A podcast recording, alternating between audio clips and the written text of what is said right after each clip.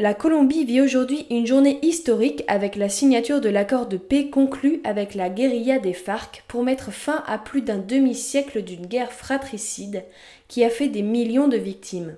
L'accord conclu le 24 août à La Havane doit être signé par le président Juan Manuel Santos et par le commandant en chef des forces armées révolutionnaires de Colombie, Rodrigo Londoño, plus connu sous des noms de guerre tels que Timoléon Rimanez ou Timochenko. Ils prendront tous deux la parole lors de la cérémonie prévue sur l'esplanade du Centre des conventions de Carthagène des Indes.